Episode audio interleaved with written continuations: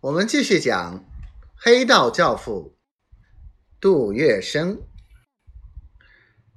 史密斯脸上的笑容收敛了，他板起了脸，严肃地说：“顾先生，还有没有第三条可以接受的办法呢？”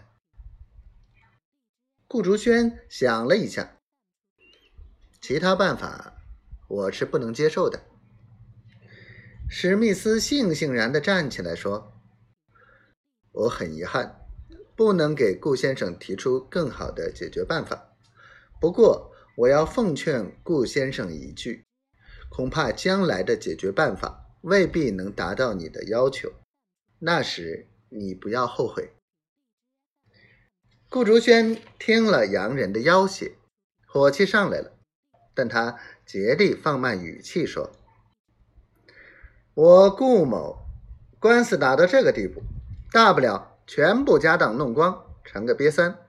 但是我不会退让，请你转告工部局的各位先生，这好意我无法接受。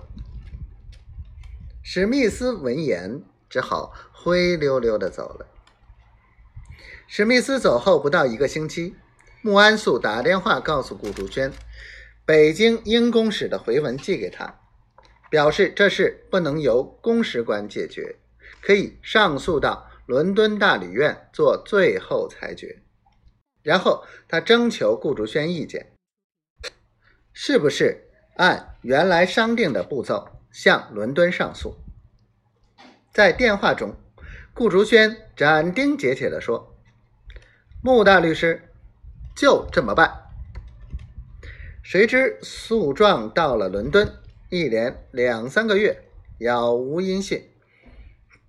这时有人劝顾竹轩：“算了，船帮船，水帮水，洋人总归帮洋人。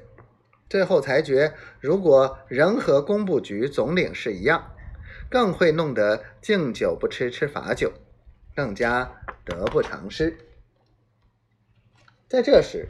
顾竹轩也有些后悔了，心想：我顾四在上海混了多年，最后弄个两手空空，回苏北老家去吃山芋稀饭，大概也是命中注定的。